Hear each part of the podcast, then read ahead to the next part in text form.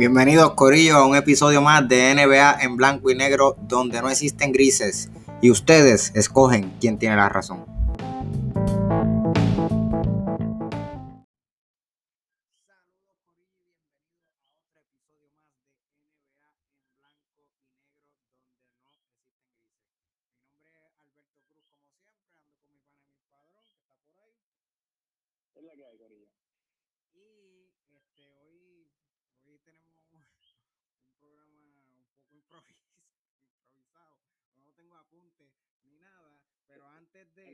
Más improvisado de lo normal. Más improvisado de lo normal. Este, pero antes, la bebida embriagante, Emil, ¿qué estás bebiendo? Pues yo hoy estoy con eh, la cerveza que tú me habías recomendado, la 1906, este, que ya la había probado la semana pasada, pero pues quería, digamos, hacer la mención honorífica dentro del, del episodio. Dime, dime qué te este, pareció. Pues no, no es una mala cerveza, eh, digamos, me gustó, quizás no me encantó porque creo que realmente ahora mismo este, las stouts eh, realmente es lo más que me gusta en cuanto a, ¿verdad? En cuanto a, tipos de cerveza. Este, pero esta cerveza tengo que reconocerlo, es una Hells, eh, en verdad sabe bien, tiene un sabor bastante particular y también por el precio, un precio bastante razonable, 6 puntos, ¿cuánto alcohol? 6.5 creo que era, ahorita sí. Este, 6.5, sí. 6.5 y nada, en verdad, digamos, es una buena cerveza. Lo que pasa es que quizás ya estoy como que más familiarizado con un tipo de cerveza específico, pero le doy la, referencia eh, que me la, la, recomendó Alberto y la compré en Sam's Club, así que pues si alguien la escucha, eh, eh, pues sabe que ahí puede comprarla. Eso, eso es un anuncio no pagado, ¿oyeron? Como que eso... No pagado, no pagado. Mira, pues yo, eh, como, como ya mismo voy a, empezar a llorar ya mismo y como estoy en luto, yo estoy bebiendo una cerveza que le hace honor a mi luto y es una cerveza que es de aquí de Puerto Rico, se llama El Velorio. Porque yo estoy ya en el velorio de los Milwaukee Bucks que se van a ir 4 a 0. Pero nada, eso vamos a hablar de eso ya mismo. Este, eh, es de una cervecera que se llama The Second Self Beer Company. Es de aquí de Puerto Rico. La lata está bien bonita. Eh, típico, cosas sí, Tiene un arte bien bonito. Tiene un arte bien específico y bien bonito. El artista es Maite Nazario. Este, la, es una cerveza como lo que nos gusta a mí a mí. Yo no diría que es stout, yo no he visto el tipo de cerveza que es. Imperial Porter eh, no es stout, pero es, es café, es en base a café. Y de hecho, el café que utilizan es también de aquí de Puerto Rico. Eso que nada, está bien chévere, la lata está súper bonita y está bien buena. Eh, súper recomendada. Pero a diferencia de la de 1906 que está bien de mil, esta sí que es cara. Esta es carita. Nada, vamos a comenzar. Ya yo abrí. No sé si quieren empezar con ese o nos vamos primero para Atlanta con Filadelfia. Eh, lo, que vamos, lo que vamos a decir es que estamos grabando hoy miércoles. Ahora mismo, antes de que sigamos, eh, está el jueguito de Denver y Phoenix corriendo. ya empezó. Este, así que pues nada, empezamos con la situación. Y, también, antes de decir, también una nueva noticia que ya esperábamos el Defensive Player of the Year lo ganó Rudy Gobert por encima de Damon Green y de Ben Simon. Solo, este, si quieres pues, mencionar también, digamos ya, Jokic también ganó el MVP y, y, el Coach of the Year, que lo ganó Tom Thibodeau. De esos son los... creo que el que nos falta es el Rookie, si no el, Rookie of the Year, sí, el que falta todavía. Entonces, nada, eh, Filadelfia y Atlanta, eh, este, min, eh, vimos que Atlanta se robó ese primer juego, este, increíblemente. Eh, yo no esperaba eso. Obviamente sí pensaba que le podían robar un jueguito, pero en su cancha, no en la cancha de Filadelfia. Este, y se lo robaron. El segundo juego, pues, pues no pudieron contra Embiid. Y pues como siempre tú empiezas, déjame empezar yo primero. Yo creo que eh, a mí me preocupa mucho Filadelfia. Y me preocupa porque aunque no pudieran, no podían parar en beat, Capela no, se nota que Capela no puede con Envid. Yo no sé si Envid está lo suficientemente saludable para estar haciendo lo que hizo esa noche todos los días.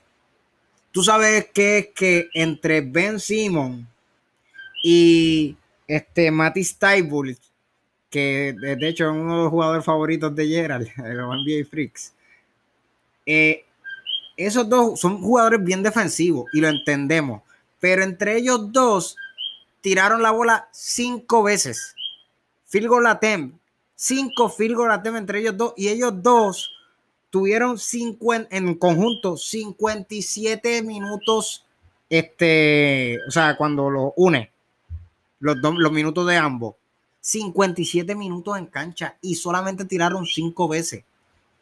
O sea, yo no sé si, si eso sigue pasando de esa manera, yo no sé si Embiid va a tener eh, la salud suficiente para hacer lo que hizo en la segunda noche todo el tiempo. Yo veo ganando a Filadelfia todavía, pero me preocupa. Eso me preocupa.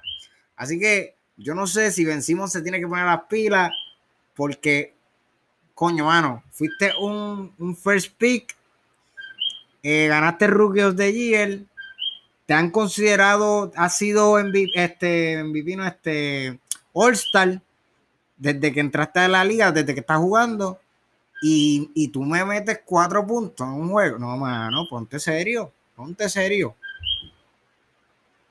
No tengo más nada que decirle, Emil, ¿qué tienes que decir al respecto? Eh, a mí realmente me preocupa la situación de Embiid, pero más por eh, eh, la próxima serie, si ganaran. Me preocupa más por la próxima serie que que realmente por, ¿verdad? Que por la, por la serie ahora mismo con Atlanta, siento que quizás él no dando su máximo esfuerzo podrían ganarlo con el en cancha, pero pues entonces para la próxima serie podría quizás e, e, e, ese desgaste podría su menisco podría eh, pues ser perjudicial para, para la serie más importante que es la tiene. Eh, concurro contigo en cuanto digamos al tema de Ben Simmons, lo que pasa es que pues yo creo que ya Ben Simmons un poco hay que aceptar que, pues, él es el jugador que es, eh, no sé, para bien o para mal. Eh, no, quizás puede promediar un triple doble, este, pero va a ser un, triple doble de, pocos puntos. Este, y no sé, ellos yo siento que tienen quizás las herramientas ofensivas para ganar la Atlanta. Este, eh, sin, sin, sin en cancha, creo que pueden verse las negras, pero pienso que aún así podrían ganarle al Atlanta sin, sin, sin eh, porque tienen todavía a Toya Harris, tienen a, obviamente a Embiid y tienen un equipo con bastante cohesión, no sé, que tiene un equipo que como que no sé, que tiene una identidad bastante eh, establecida. Ah. pero ya, no tengo más nada que decir. Tú sabes, tú sabes, yo estaba escuchando a Ramona, que se me acaba de olvidar el apellido. algo así creo que. Esa misma, en Hugh Collective. Y, ella estaba diciendo algo que también eh, es súper interesante. ¿Cómo fue que en el primer juego eh, eh, Danny Green defendió a Trayon? Yo no sé si es la vejez de Danny Green. 57 posiciones lo defendió Danny Green en el primer juego. En el segundo juego, Danny Green solamente lo defendió dos posiciones. Y pues se vio la diferencia de cuando le pusieron a Ben Simon, a Galdiar a Ben Simon y a Matty Taibul a Trayon, este, comparado con, con Danny Green. Obviamente, Danny Green. Pero, pero eso que te acabas de decir, eh, ¿verdad? Que lo dijo Ramona. Este, eso fue un ajuste, ¿verdad? Y eso fue un ajuste casi obvio en el primer juego, eh, yo no sé si tuviera que escuchar, pero Ben o sea, para el segundo juego dijo como que eso mismo, como que, pues, como que yo, ahora yo lo voy a coger. Este, y, él, y digamos, en teoría, es un ajuste medio obvio porque tu mejor jugador defensivo probablemente debería cambiar al mejor jugador ofensivo del otro equipo. Ah, sí. Ajá, sí. Es que yo me imagino que yo me imagino que la estrategia quizás, esto lo estaban mencionando recientemente los NBA Freaks, era más o menos como este, lo, que, lo que hacían con Pippen, que, que era como dejarlo con el jugador más, más suave, más flojo ofensivamente, para que él fuera como, él estuviera como en el aire, que él pudiera defenderle muchos jugadores a la vez. Este, yo no sé si será la estrategia en el primer juego, pero, se, pero Doc River definitivamente dijo, no, pichea, no funciona, tenemos que ponerle a Ben Simon, a Trayón y ya está. Y se vio la diferencia. es, un ajuste obvio, porque el motor ofensivo de, Atlanta es Trayón, y eso es indiscutible.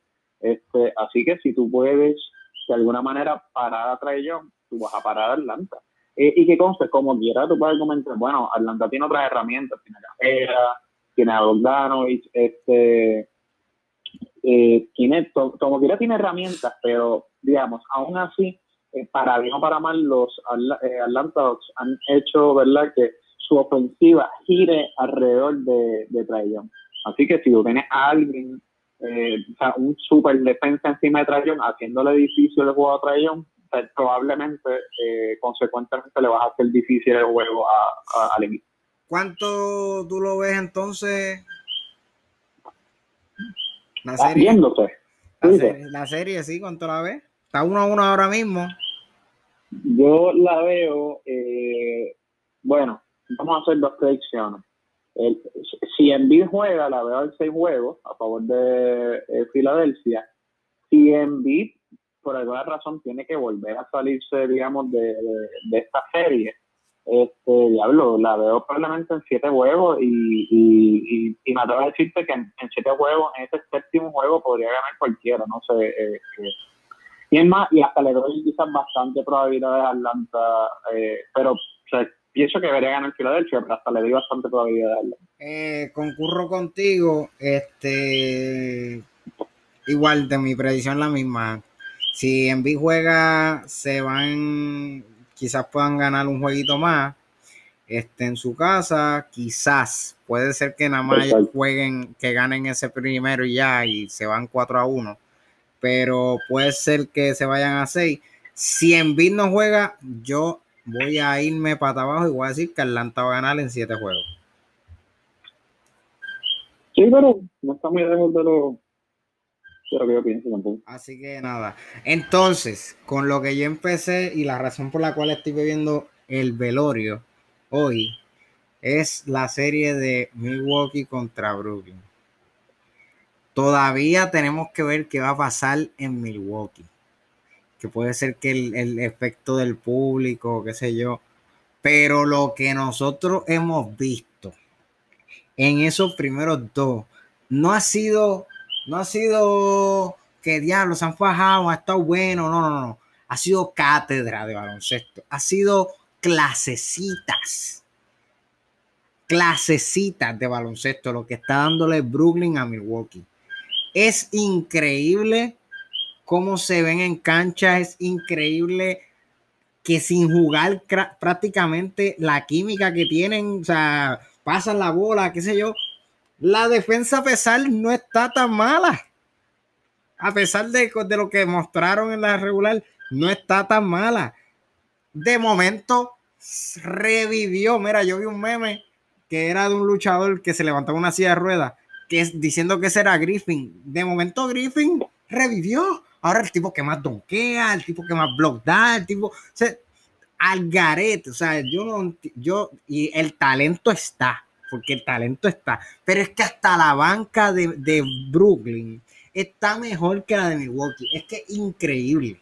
Es increíble, esto es insólito. Y yo estoy bebiendo el velorio porque yo había apostado a, mi, a Milwaukee y se van a ir y vela. Y lo estoy diciendo así. O sea, si siguen jugando como están jugando, Brooklyn, porque Milwaukee yo estoy seguro que lo más seguro está haciendo todo lo que puede. Lo que pasa es que si Brooklyn sigue jugando como está jugando, Ah, y están sin Harden. Pues yo veo esto barrido. 4-0. Vídate, no hay break.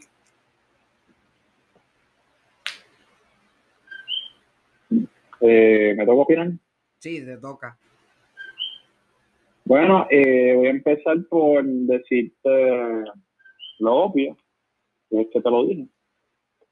Eh, aquí eh, voy un poco a desmoralizarte porque tú insististe demasiado en que los Brooklyn no tenían química, no iban a tener química, insististe en que eh, la defensa versus la ofensiva, insististe en varios puntos para decir que Brooklyn no iba para ningún lado. Pues lo, obvio, que es que te están haciendo quedar mal y me están dando la razón, este, eh, porque como tú mencionaste, lo que yo siempre pensé, yo siempre que lo que decía, digamos, el consenso de mucha gente, que era, era más tiene talento. O sea, es como que en ese sentido el talento vence eh, esa situación de que como que era la química, este, eh, lo que yo también te había mencionado, que, eh, ah, que, no defienden. Bueno, en el season regular ellos lo estaban paseando, pero con que, que era lo que yo te decía, que no sé si estaba así exactamente grabado en los episodios anteriores, pero con que ellos tengan una defensa buena, decente. Eso es lo que ellos necesitan. Con la ofensiva que tienen, ellos necesitan una defensa decente. Este, y están demostrando que su ofensiva está a lo loco, este, porque quizás lo que podemos argumentar que, que, no se podía quizás prever es que hasta sus jugadores role players están matando. Este, digamos que la química quizás excede eh, la expectativa, ya podría comentar, pero aún así su estrella, eh, en gran medida creo que te decía también, que el problema es que sus estrellas tienen tanto talento y eso eh, con Harden fuera, pero Kevin Durant y Kevin tienen tanto talento que eh, su talento individual hace que sus jugadores, ¿verdad? Role players jueguen mejor. Porque porque le, porque les quitas peso eh, digamos, eh, a la hora de, cuando van a, digamos, a su parte ofensiva, pues mira, la defensa colapsa, ellos están libres, se, muchas de las jugadas que hemos visto es porque la defensa colapsa, y unos movimientos de balones eh, bien lindos, este, y no sé, tratando de evaluar a Milwaukee, creo que Milwaukee no ha podido imponer su juego, este, y es difícil quizás imponer su juego eh, cuando el otro equipo tiene quizás una ofensiva tan dura y su defensa está más o menos siendo decente. Pero Milwaukee no ha podido imponer su juego, sus estrellas, los números de sus estrellas, eh, eh, ¿verdad? Hablando de Drew Holiday, este, Middleton y Giannis, pues quizás no hacían los números que ellos necesitan. Porque tú puedes ver, como tú me dijiste recientemente, ah, Giannis no es que ha jugado mal. Bueno, no ha jugado mal eh, digamos, eh, porque hizo unos numeritos bastante decentes, pero lo que él necesita para cargar ese equipo, para que ese equipo le gane a Brooklyn específicamente, necesitan más. Eh, lo que a veces yo no, entiendo bien, cómo él no ha podido imponerse más, los tiros libres son un problema para él, de verdad que está tirando, ¿verdad? horrible del tiro libre. No sé si por eso es que eso mismo es que no penetra quizás como debería penetrar y debería aprovechar más los mismos, ¿verdad? De cuando lo está guardiando Griffin, que no puede guardiarlo, o lo guardiarlo quizás este bajito. Que nadie lo puede guardiar, nadie lo puede guardiar, yo entiendo por qué juega así. Pero, bueno, eh, Durán yo siento que lo guardia bastante bien, tengo que admitir. Pero, pero de la misma manera, este, hermano, eh, yo siento que eh, yo te preguntaría a ti, quizás, devolviéndote la pregunta, como que esta serie se trata más de lo mal que está jugando Milwaukee o de lo bien que está jugando eh, Brooklyn. Y antes de, digamos, de, tirarte la pregunta a ti, yo pienso que es que eh, se trata un poquito más de, lo bien que está jugando Brooklyn, lo que está jugando más. Pienso, y exacto, yo te iba a decir eso mismo, porque si ibas a decir lo contrario, ya te iba a tirar por el piso para mí es cátedra de baloncesto. Para mí, Milwaukee está haciendo todo lo que puede. No es que están jugando mal, es que simple y sencillamente Brooklyn le está dando clasecitas. Brooklyn está jugando demasiado bien. Pero Brooklyn yo siento que, perdón, en Milwaukee yo siento que no sé, sus ajustes no me parecen. Ah, pero eso es tema de. eso es tema de coaching. Y eso a él se le ha criticado mucho eso. De hecho, él, él hace tiempo que salió una noticia de que si no llegaban lejos podía ser que lo votaran. Así que no nos sorprenda que voten a Budenholzer este, si pierden. Pero pues eso se le ha criticado a Budenholzer, así que no, eso no me sorprende que no hagan eh, los ajustes necesarios. Vamos a ver qué hacen. Ahora van para Milwaukee de nuevo. Si en ah, Milwaukee reaccionan. Este comentario. Déjame hacerte este comentario. Eh, este próximo juego, eh, yo, me atrevería a decirte que es el juego más importante de la carrera de Giannis. Definitivamente. Y, quizás también, y, quizás también del coach, que conste. Este, si ellos no logran, eh, esto yo lo busqué no sé dónde, eh, a dónde lo leí realmente, que eh, creo que en, la serie regular como que cada uno ganó los home games. Así que si uno parte de esa premisa, pues lo que pasó en Brooklyn, pues venga que ganaron de nuevo sus home games y que podríamos quizás asumir que Milwaukee es probable que gane sus juegos en casa. Ahora bien, si Milwaukee no gana ese primer juego en casa, apaga y vamos. O sea, ya.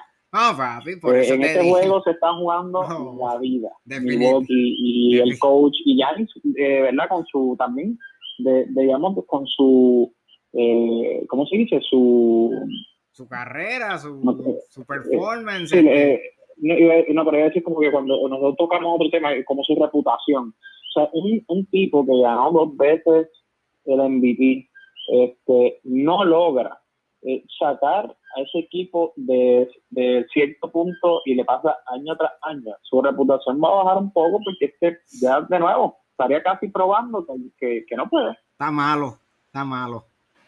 Nada, mijo, este, vamos a dejarlo ahí porque todavía tenemos otros temitas que hablar. Eh, en verdad, hay que ver qué va a pasar. Eh, igual, si pierden el tercer juego, se van 4 a 0. Si de casualidad lo ganan, quizás ve una serie más competitiva. Eh, pero, mano, a mí, yo la decepción, lo que yo estoy viendo que Brooklyn está haciendo, me da fe de que lo que tú dices de que pierden el tercer, va a pasar. Eso va a pasar, ¿verdad? ¿Qué va a pasar? Yo voy a Milwaukee, pero pues hay que ser objetivo en esta vida y Brooklyn está muy por encima de Milwaukee, lamentablemente. Yo, yo voy, ¿qué conste? Si yo tuviese que decir, como nosotros decimos más o menos la apuesta, yo voy a que eh, Milwaukee va a ganar ese único juego, primer juego, porque siento que ellos van a tener que jugarlo con desesperación. Este, que ese va a ser el jueguito que van a ganar, el único. Pero si, si no ganan ese, pues pues se acabó. Vamos a ver qué pasa. Vamos a ver qué pasa. Este, vamos a hablar para dejar el que está corriendo ahora mismo para, para lo último. Eh, Utah ayer le ganó el primer jueguito. Mano, fue prácticamente del buche porque los Clippers estaban ganando todo el tiempo. Eh, y al final, la segunda mitad, Donovan Mitchell explotó una se Puso la capa. Sacho, se puso la capa y olvídate, te apaga la luz y vámonos. Eh, ganaron por tres puntos. Eh, es verdad que Leonard y Pandemic por Josh, este, jugó, jugaron, no jugaron bien, o sea, punto. Ninguno de los dos jugó bien. Obviamente, Leonard hizo sus números, pero, mano, de verdad que malo. Este, y con todo eso estaban ganando. ¿Qué tú crees, Emile? Esa serie yo no la puedo predecir. Eh, mira, esa serie, sinceramente, eh, by the way, quiero decir algo de la serie pasada como comentario. ¿Te acuerdas que te decía que desde mi perspectiva, Milwaukee o, Brooklyn, uno de los dos se iba a imponer al otro? Pues también la pegué con eso. Este, y digamos, aplicando e, eso a esta serie, pues mira, la realidad es que no sé quién puede, digamos, en ese sentido, imponerse en contra del otro en, esta situación. Eh, a serte sincero, me gustaría que ganara Utah por cuestiones de que contra lo que es Utah y, Phoenix, la realidad es que se han fajado este año para, ¿verdad? Que por lo menos para verse esta final, ¿verdad? este, pero pensando en qué equipo puede derrotar, como hemos hablado tú y yo eh, fuera de, episodio, este, qué equipo puede ganar la Brooklyn, pues quizás pienso que quizás en ese sentido me gustaría que ganara los Clippers, pero vamos, que si Brooklyn sigue jugando como está jugando, no se los gana ni, no sé, ni, los Bulls de, del, eh, de, Jordan y su Dream Team. Este, ahora mismo Brooklyn está difícil de ganárselo. Eh, y pienso, aunque tú no lo creas, eh, no sé, Utah me sorprendió con ese juguito que les ganó a, a, los Clippers, como que siento que, igual se la puede hacer difícil a cualquier eh, equipo si sigue jugando, ¿verdad? Si, si Donovan Mitchell, déjame ser específico, si Donovan Mitchell sigue jugando ese nivel, de ese equipito llegando lejos. Mira, este, yo estaba escuchando, yo no me acuerdo quién de todos los que escuché hoy, pero a alguien escuché decir que, ah, Donovan Mitchell, ya tenemos que sacar, eh, como que empezar a hablar de él como subirlo de nivel, como que es pasarlo ya a otro nivel. Y empezaron a utilizar la palabra superestrella y yo abrí los ojos y yo dije, espérate, ey, ¿qué tú estás diciendo? Eh, Donovan Mitchell siempre se ha crecido, igual que Jamal Murray, siempre se crecen en, en los playoffs. Este, y obviamente hay jugadores que son así, punto, que en la regular no juegan, juegan normal, qué sé yo, a su nivel, pero vienen los playoffs y, y explotan. Este, yo no sé si llamarlo superestrella ya es como que, pero pues es un jugador que definitivamente todavía tiene para seguir creciendo más todavía. Yo no puedo predecir esa serie y pienso igual que tú. Este, en mi corazón quiero que gane este Utah, pero en mi en mi chavo de que obviamente nadie, nadie que a menos que tú seas fanático de Brooklyn o fanático de alguno de los tres estrellas de Brooklyn, nadie va a ese equipo. Y esto yo creo que lo, di, lo, lo dijeron los NBA Freaks. Y es como que, mira, nadie va a ellos, todo el mundo quiere que pierdan. ¿Por qué? Porque están montados. Usualmente el equipo que se monta, la gente lo que quiere ver es que los destrocen. Así que, este, yo lo que quisiera es que, en verdad, los, o sea, de todos los equipos que hay en la liga, los Clippers son el equipo, el único equipo que tiene una probabilidad un poco más alta que los demás de poder ganarle. Pero de nuevo, como tú dices, si juegan como están jugando a Milwaukee, olvídate que ni ellos van a poder. Hacho no van a poder, está malo. Mira, pues, voy a añadir, eh, nos queda tiempo. dale, tres minutos, dale, tres minutos, dale. Ok, eh, pues la cuestión es que yo siento que Donovan Mitchell, eh, en otro podcast que yo escuché, plantearon más o menos cosas, eh, no sé en qué podcast tú lo escuchaste, pero creo que lo escuché en otro. No me acuerdo. Eh, la cuestión es que a mí, yo, yo no sé, yo, creo que yo no lo considero por lo menos en mi mente una superestrella, pero cuando alguien eh, sacó los números del empleo, eh, mano, en los playoffs, en los playoffs es una superestrella. No, sí. eh, podemos argumentar que quizás en el season regular es una estrella, pero la verdad que en los playoffs se comporta como una superestrella. Pero es que igual que Jamal Murray. sí, pero, ok, no, no, pero, pero, ok, pero Jamal Murray Jamal Murray. La diferencia es que el año pasado se convirtió, eh, digamos, en ese sentido, en los playoffs como superestrella. Pero eh, la persona que sacó los números, por ejemplo, no me voy a poner a inventarlo, sacó este año, ¿verdad? el año pasado y el antepasado. Y tú dices, hermano, este tipo lleva tres años haciendo números de, de superestrella realmente. Punto. O sea, que no. O sea, que cuando tú ves esos números, tú dices, hermano, en verdad yo quizás me voy a replantear si es una estrella o una superestrella, porque un tipo que entra a playoffs y cada vez que entra hace eso, este, hermano, pues, es verdad que me debería replantear, no lo digo nada, lo digo por, para ponerlo en perspectiva. Bueno, nada, nos queda una serie. Como Emil mencionó, está jugando hoy la última serie de la que vamos a hablar en esta segunda ronda de playoffs y es Phoenix versus Denver. Eh, Emil, ¿cómo va la cosa? Que me dijiste que estaba la cosa apretada. ¿Cómo va eso? Danos un update antes de empezar a hablar de ello. Pues, hermano, eh, la realidad es que Phoenix está jugando súper bien. este, la verdad que Ahora mismo el jueguito está, si quieres el score, está 122 a 100, perdón, que eso fue el, mala mía, el, el, el, está 25 a 35, están ganando por, por 10 puntitos. Este, pero la verdad que Phoenix se ve como que, no sé, los veo dominantes. Eh, siento que Jokic no se, no, se ha podido imponer. Ayton lo está galdeando bien, que él mismo dijo recientemente que Ayton era el mejor que lo galdeaba. Este, y Devin Booker está jugando bien. Y ¿qué sé? Eh, esto no, no, sé si lo sabía ya, pero imagino que sí. Byton está jugando. Eh, los minutitos que lo vi jugar eh, lució bastante bien. Pero veo, veo a cada vez que le toca a Denver esa parte ofensiva, los veo como que luchando y veo ayuda a tener ayuda. A Phoenix como cómodo, o sea, más cómodo por lo menos. Así que si el jueguito sigue como va, los veo ganando, yo creo que como por, por, 20 puntos, y pico puntos. Este, ok, y pues continúa. ¿Qué tienes que decir de esa serie? El primero lo ganó Phoenix este, apretado, porque para serte sincero, ese juego a principio iban, iban apretados. Después sacaron ventaja, pero ¿qué, qué crees de esa serie? Como que...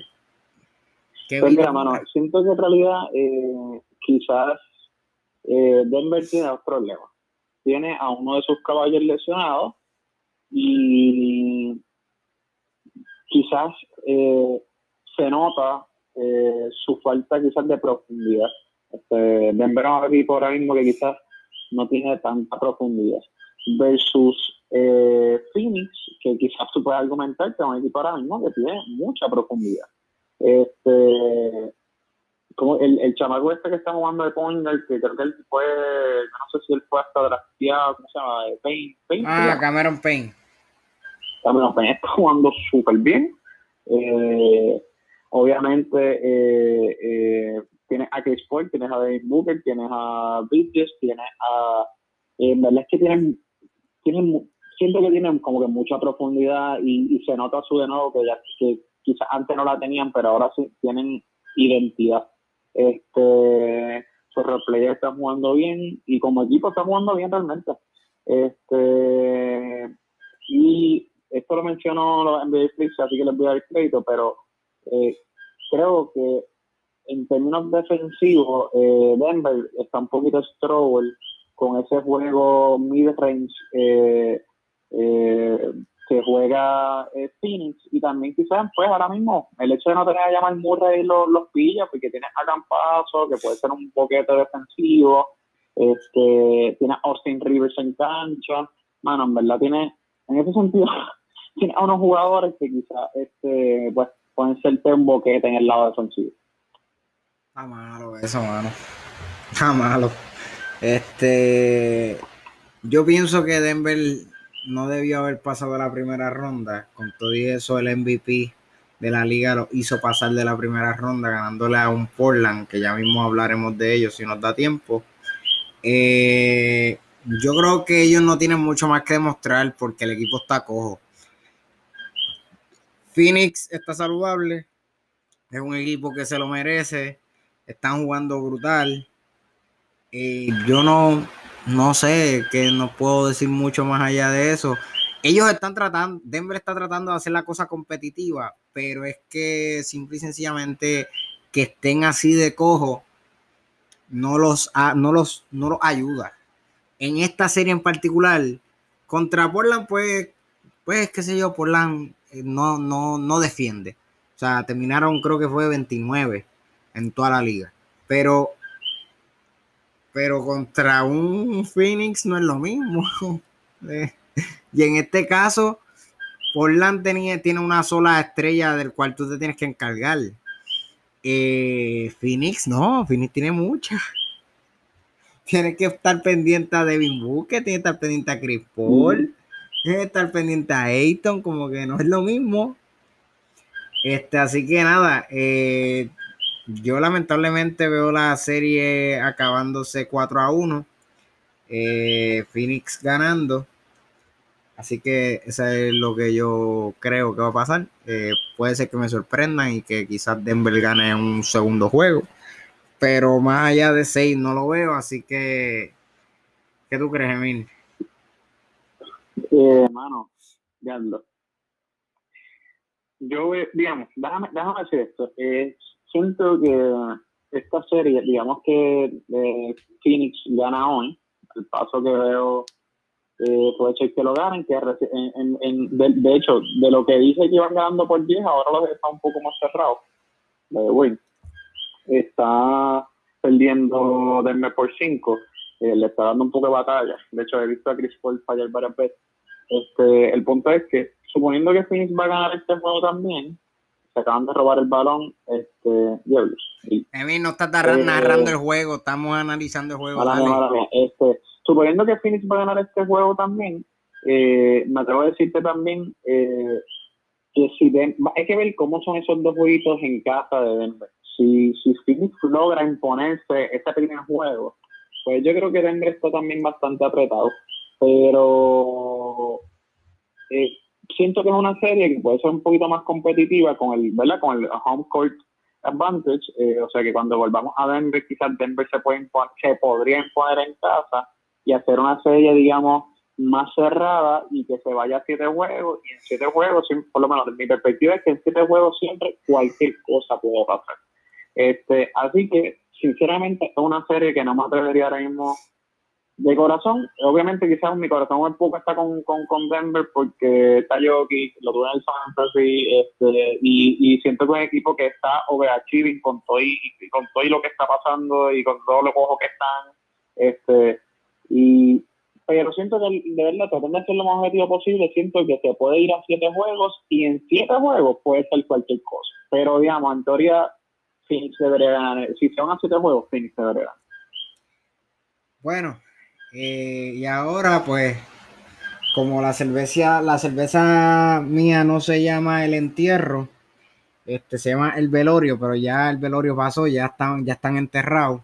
Nosotros vamos a hablar sobre qué deben hacer los Lakers ahora que ya están enterrados eh, para mejorar el año que viene. O sea, ahora mismo se, mucha gente que he escuchado están diciendo que, mira, ellos no tienen break, ellos van a tener que volver a firmar a Schroeder. Quizás la ventaja es que con lo malo que jugó Schroeder pueden quizás negociar un contrato más bajito de lo que le estaba pidiendo tienen que volver a, o sea, Harrell con lo malo que jugó no va a tener ofertas o que va a tener que aceptar el player option, se van a tener que chupar a Harrell. Kuzma, pues, Kuzma, Kuzma. Le hicieron una extensión el año pasado, así que se quedan con él. Eh, ellos no creo que suelten a Caruso, o que creo que le van a hacer alguna oferta a Caruso hermano, yo no sé, ellos la tienen un poco difícil. Yo creo que ellos deben quizás de aprovechar y hacer algunos cambios. O sea, hacer cambios, usar eso, esos haces, que yo no sé cuán haces son, pero para traer algo de salir de esos jugadores que no hacen sentido en los Lakers y traer a una tercera voz. No sé si no cogieron a Kyle Lowry cuando lo debían de haber cogido, sobrevaloraron a Horton Tucker, este, y mira, ahí se chavaron.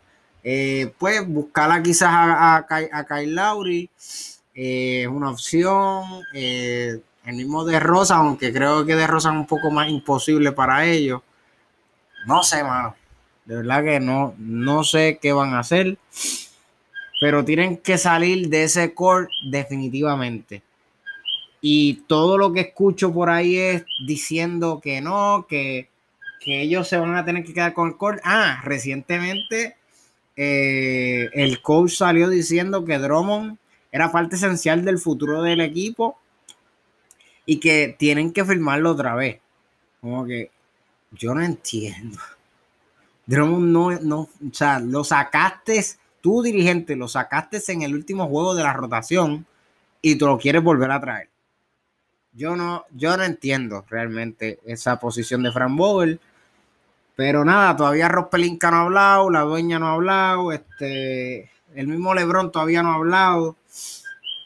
Hay que ver qué pasa porque estamos hablando que ellos tienen a un jugador de cristal, que es Anthony Davis, que eso también afecta tienen que ver qué va a hacer.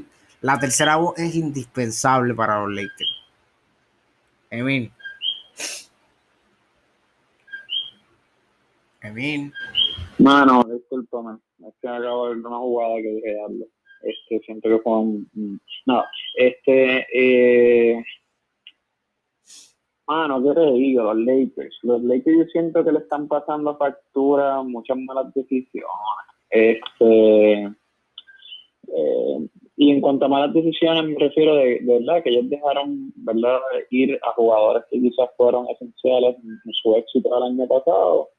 Y pues este año eh, perdieron esa, eh, ese éxito por jugadores que quizás no, no sustituían ese éxito ni lo mejoraban.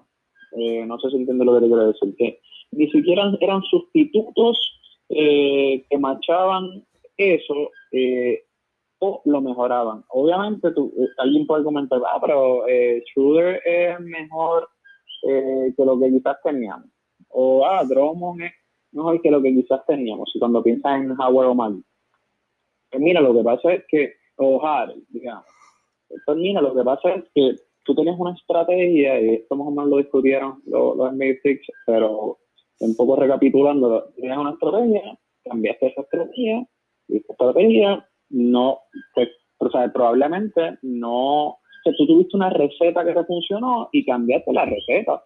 Este, y en ese sentido, pues eh, cometiste un error. Eh, el problema ahora que quizás tienen es que está un poco de mano atada a la hora de, de, pues, tomar decisiones, porque, ay, y, y, valga también la redundancia de que cuando dije que tomaron, eh, han tomado malas decisiones, también aquí le viene el tema de escogiste quedarte con Kuzma, cuando quizás de, de todos los jóvenes que saliste era el menos talentoso al final del día este, yo, por ejemplo, te acuerdas que yo siempre eh, mencioné, para mí Lonzo me gustaba más que se hubiese quedado. Tú me has mencionado a Hart, también estoy de acuerdo que Hart quizás era una pieza buena que se quedaran con él. Este, y tú puedes argumentar eh, que no consiguieron también a, a, a, Lauri y hubiese sido una buena opción por dar a Horton Tucker eh, también. Este, pues, hermano, yo creo que es, acumulativo. Eh, y quizás a eso se suma que, que, los Lakers, no sé, LeBron, el LeBron yo no sé qué le pasó, yo siento que un poco él estaba como bien desmotivado. Este, él hizo cosas en esta serie, yo digo, mano, que no, que no, no quiero chicharrarlo porque es un jugador que es uno de mis jugadores favoritos, eh, pero, mano, no sé, hizo cosas, actitudes, este, de pelear cosas y no volver. Yo no sé, yo siento que él estaba quitado. Como que tan pronto Anthony Davis se lesionó, él estaba, él dijo, mira, yo me quité yo no estoy para esta, yo tengo 36 años y yo ni me voy a bajar. Como yo siento que él estaba, o yo no sé si que estaba pensando en la película en verano, o quizás no estaba satisfecho con el roster, quizás estaba frustrado, quizás también podemos argumentar, quizás no estaba, eh, eh, ¿cómo se dice?, recuperado de su lesión. Y es como que, mira, mano, yo no me voy a dar la cuenta si hasta me duele el pie, como que no sé, no sé, él estaba, se notaba como hastiado. No sé si también tiene que ver con que este season fue bien rápido una vez este, ellos ¿verdad? Quedaron campeones. Este, no sé, siento que es difícil un poco analizar a los Lakers completos, no sé ni siquiera qué opciones pueden verdaderamente tomar.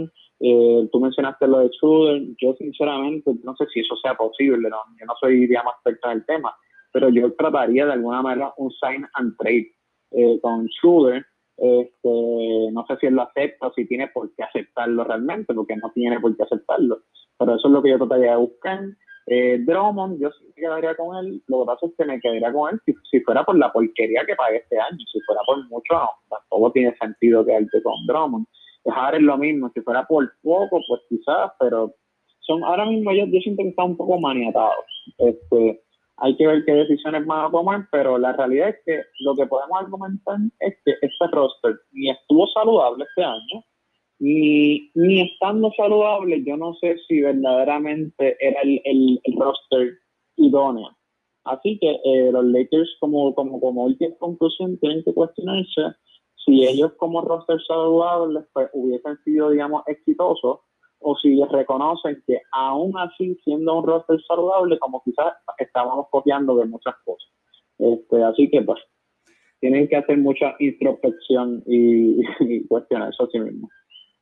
Yo ya traté de tirar una predicción que pues tú y yo lo hemos discutido bastante fuera del episodio.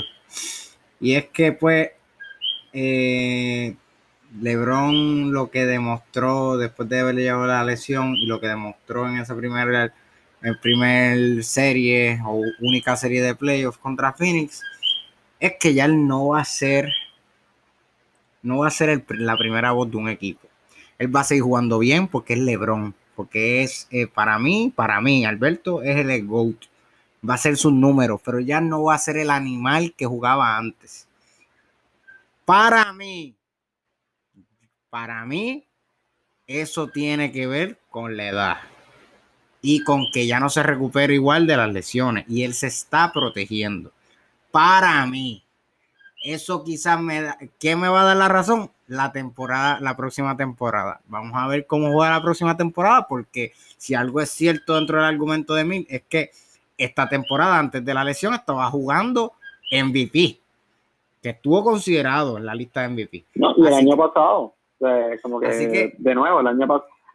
A, mí lo que realmente también yo es poco descarto, no, vamos, no descarto, sino eh, requiero más evidencia para, para, para estar de acuerdo con, contigo o con quien, porque mucha gente lo ha dicho, este, es que se me hace difícil. Eh, normalmente cuando un, cuando un jugador va bajando hay un poco de transición, ¿entiendes? Y el season pasado, eh, y es más, digamos, el anterior, el que no entraban a los players, la gente estaba diciendo que a LeBron se acabó, ¿entiendes? O sea, es como que por eso es que yo digo, mira, yo necesito un poco más de evidencia, porque el, ese año que entraba a los playoffs, LeBron por primera vez se lesiona.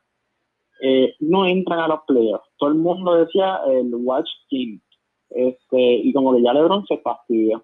Próximo, próximo season jugó como si fuese eh, uno de los mejores jugadores de la liga y ganó un campeonato.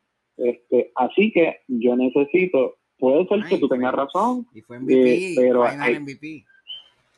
Este, pero yo por lo menos necesitaría ver, eh, y, y quizás también especulativo a mi parte, pero yo siento que este año, por las razones que sean, estaba quitado. De ahí al final estaba quitado. Esa es mi percepción. Y de hecho, eso es lo que me molesta un poco, me decepciona de él, eh, esa actitud que tenía un poco de quitado.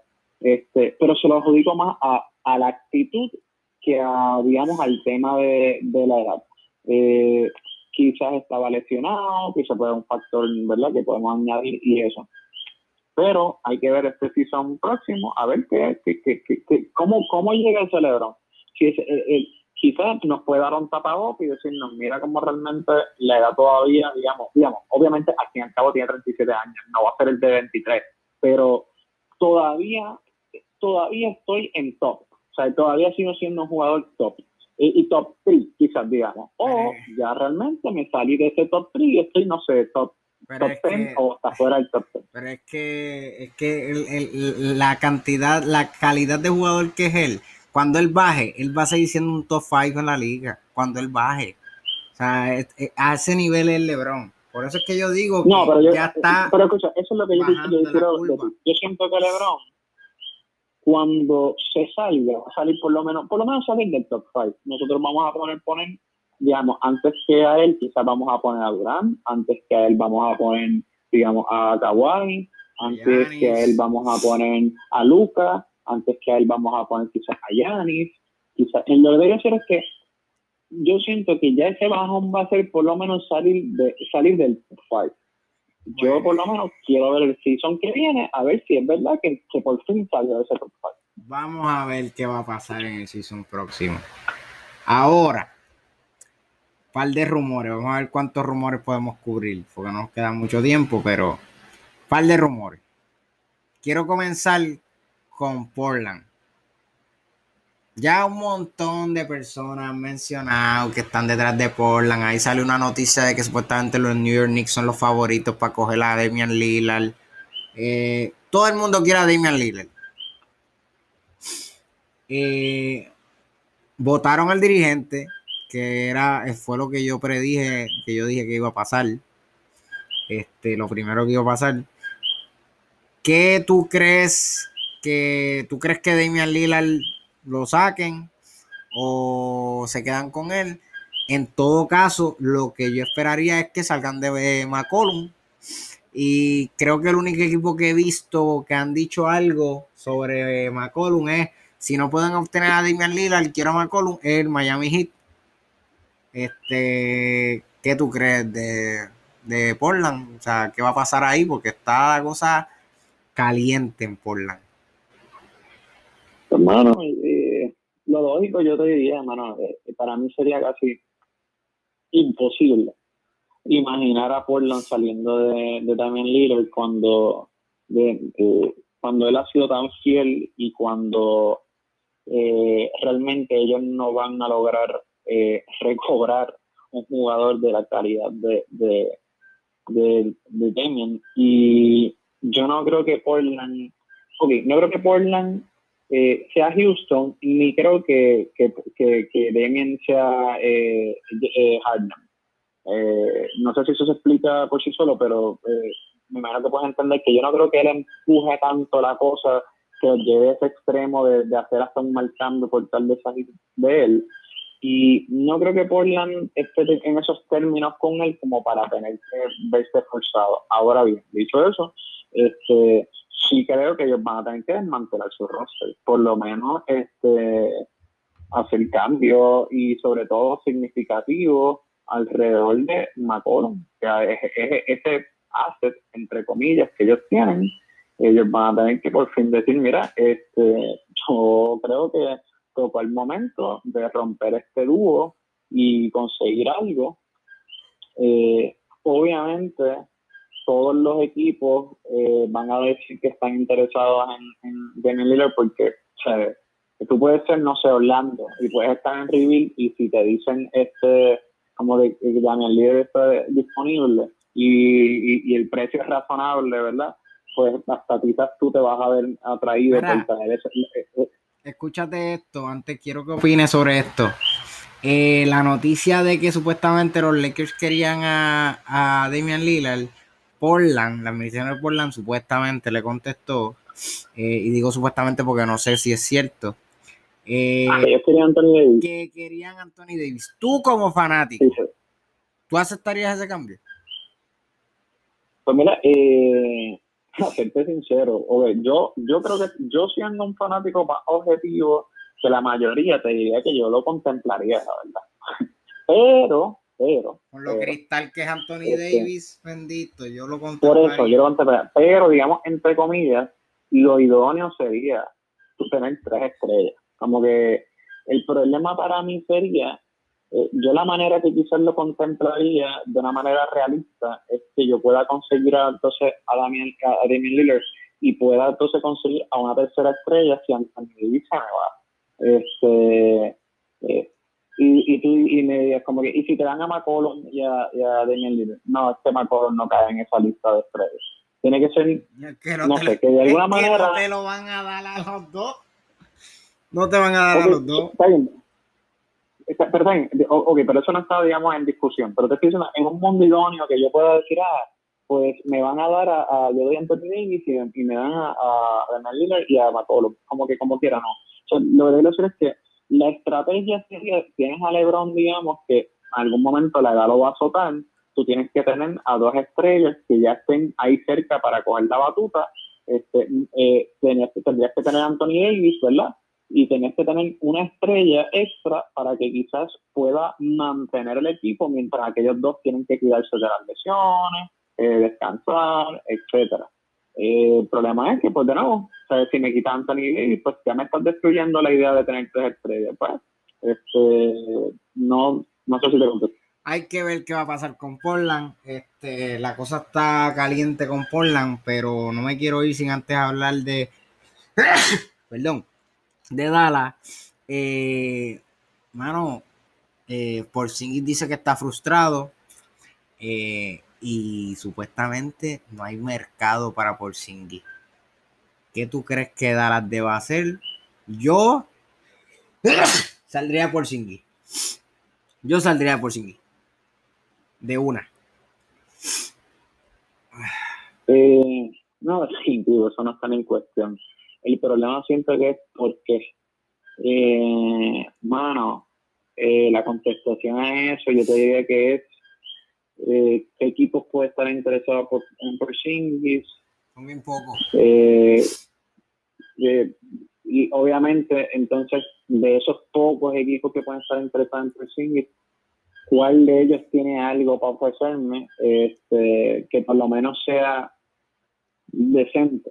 Siento que, que ahí donde un poco Dallas está medio pillado. Este, en estos rumores, creo que yo no, no sé yo todavía enviar, supongo que sí, que hasta Washington puede.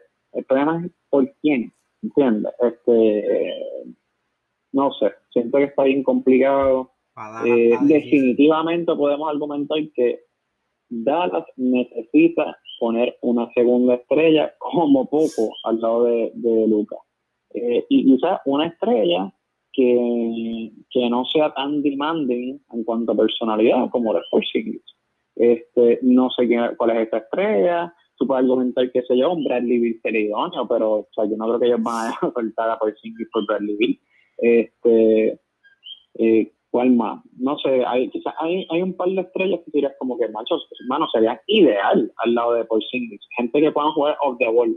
Este, pero el problema es la disponibilidad de esas estrellas. Existe. Al lado de Lucas. Este, eh, exacto, perdón, al lado de Lucas. Existe. Tú puedes decir de nuevo, qué sé yo, eh, Bill, no sé, un Clay Thompson.